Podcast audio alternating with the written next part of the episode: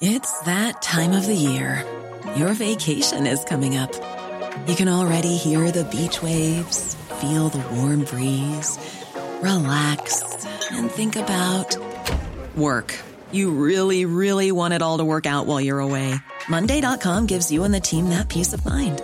When all work is on one platform and everyone's in sync, things just flow wherever you are.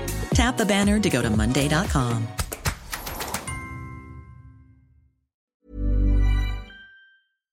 On va parler vacances, vacances de la Toussaint, et on va regarder quel est l'impact de tous les mouvements sociaux que nous avons connus récemment, impact sur ces vacances avec Airbnb, le site bien connu. Merci euh, Bertrand Burdet d'être avec nous. Vous êtes directeur général adjoint Airbnb France. Vous avez déjà des chiffres justement sur cette fréquentation à cause des conflits sociaux?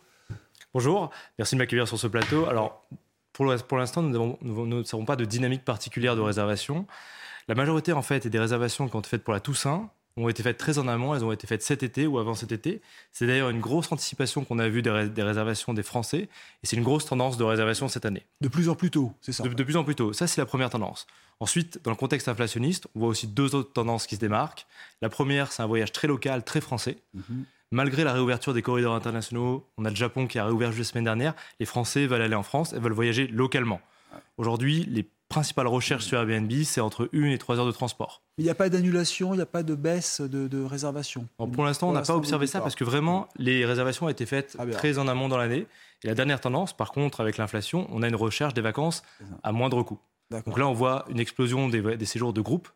Donc ils vont louer des fermes, ils vont louer des manoirs. Il y a beaucoup de logements comme ça sur Airbnb, ils sont vraiment pris d'assaut euh, pour, euh, pour la Toussaint. Et aussi le retour des chambres privées chez l'habitant. Quand vous voyagez dans une grande ville, aller dans une chambre privée, c'est à la fois abordable, ça coûte moins cher qu'un mmh. hôtel, un appartement, et c'est aussi très très qualitatif puisque vous êtes chez quelqu'un. Et vous développez les nuits thématiques, c'est-à-dire on peut aller dans un château, on peut aller dans un moulin. Euh, c'est ça, aujourd'hui on peut choisir l'expérience, comme on dit. Alors c'est une des caractéristiques de la plateforme. Je pense que ce que Airbnb a permis, c'est d'apporter un nouveau type d'offre. Hein. Mhm. Par définition, c'est pas standardisé ce que vous avez sur Airbnb, et donc vous avez ce qu'on appelle des beaucoup de séjours expérientiels. Donc vous, vous avez des catégories, donc vous avez des maisons troglodytes, des cabanes dans les arbres, des châteaux, euh, et nous on essaie de pousser à ce voyage expérientiel qui différencie pour le voyageur. Ça, a bousculé les habitudes quand même des Français. Ça, ça incite à voyager plus peut-être, non? Alors on l'espère. Encore une fois, je pense que Airbnb a vraiment ouvert le champ des possibles d'un point de vue offre tout d'abord. Mhm. Avant Airbnb, vous ne pouviez pas voyager dans toute la France. Aujourd'hui, vous avez des centaines de milliers de logements. Mhm. Et vous avez 29 000 communes qui sont euh, couvertes par Airbnb. Donc vous pouvez aller découvrir tous les villages de France grâce à Airbnb. Oh, vous avez aussi une offre qui mhm. va de 20 euros à des plusieurs milliers d'euros et une offre aussi expérientielle que vous avez mentionnée. Ça, bah, ça m'intéresse de savoir, parce que beaucoup de personnes louent euh, leur maison, leur appartement, pour avoir un revenu. Est-ce que c'est un levier euh, pour le pouvoir d'achat, par exemple? Alors, c'est le principal moteur aujourd'hui pour mettre son appartement sur Airbnb. Et c'est une réalité. Aujourd'hui, bah, en tant que Français, vous n'avez pas 36 000 euh, leviers pour augmenter le pouvoir d'achat. Vous pouvez faire du blablacar, vous pouvez revendre vos vêtements et vous pouvez faire du Airbnb en mettant votre maison ou votre appartement. Ça rapportera combien? Alors, déjà, c'est très facile. en, quelques clics, euh, vous, pouvez le, vous, pouvez le mettre en, vous pouvez mettre votre logement en ligne. Mhm. Je parlais hier à une, à une hôte qui a 70 ans et qui est dans le sud de la France. Elle l'a fait euh, très simplement. Mhm. Donc c'est très facile, accessible à tous. Combien? Et alors, on peut gagner la médiane de revenus des hébergeurs l'année dernière sur Airbnb, c'est 3800 euros. Ah, donc par, an, par an, donc 3800 par an. 3800 ah euros. et donc, ça, c'était en 2021.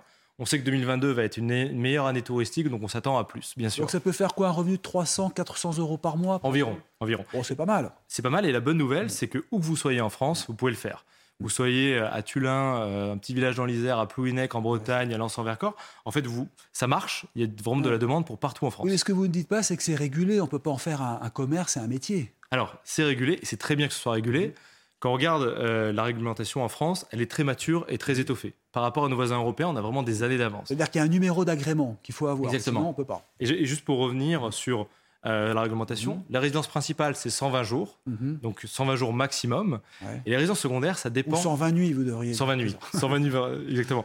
Et les résidences secondaires, ça dépend vraiment de la tension du logement. Mhm. Si vous êtes une résidence, si vous avez une résidence secondaire dans une station balnéaire à Paris euh, ou, dans le, dans le, ou dans une commune plus rurale, il n'y a pas les mêmes contraintes. Donc c'est au maire finalement aux élus de décider la réglementation sur les résidences secondaires, de limiter. En tout cas, oui, à Paris, il y a eu pas mal de polémiques. Hein. il y avait trop de locations. Euh, et du coup, ça a été vraiment bloqué, en tout cas réglementé. Hein, Alors, ça a été réglementé. On a travaillé avec le gouvernement sur une feuille de route l'année dernière. On a mis en place tous les outils.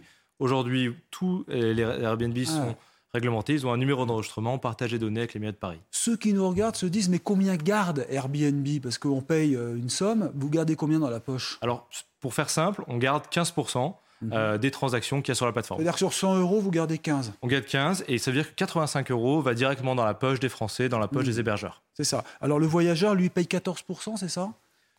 Il reverse 14% il, reverse environ 12% et l'hébergeur reverse 3%. Mais ça fait 15% pour simplifier. Vous n'êtes pas seul, il y a 50 sites en ligne aujourd'hui de location saisonnière. Bon, Airbnb est le plus connu, enfin, il y a aussi TripAdvisor, Booking, etc., Trivago. Mais vous allez vous différencier en aidant euh, les loueurs de maisons à rénover leurs fenêtres et euh, leurs portes pour, pour justement la transition écologique.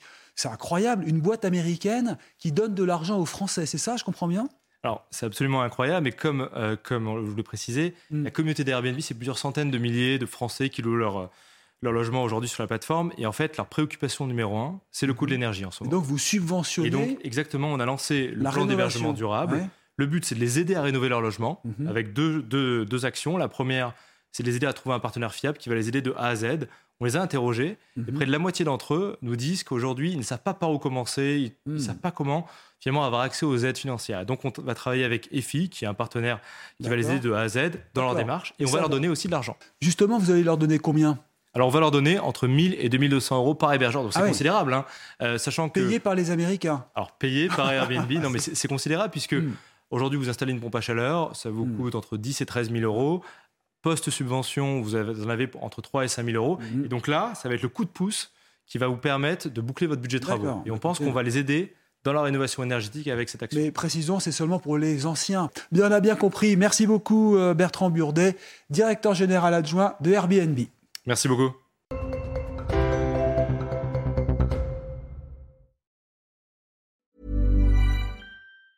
Hi, I'm Daniel, founder of Pretty Litter. Did you know cats tend to hide symptoms of sickness and pain? I learned this the hard way after losing my cat, Gingy. So I created Pretty Litter, a health monitoring litter that helps detect early signs of illness by changing colors, saving you money and potentially your cat's life. Pretty Litter is veterinarian developed, and it's the easiest way to keep tabs on your fur baby's health right at home. Go to prettylitter.com and use code ACAST for 20% off your first order and a free cat toy. Terms and conditions apply. See site for details.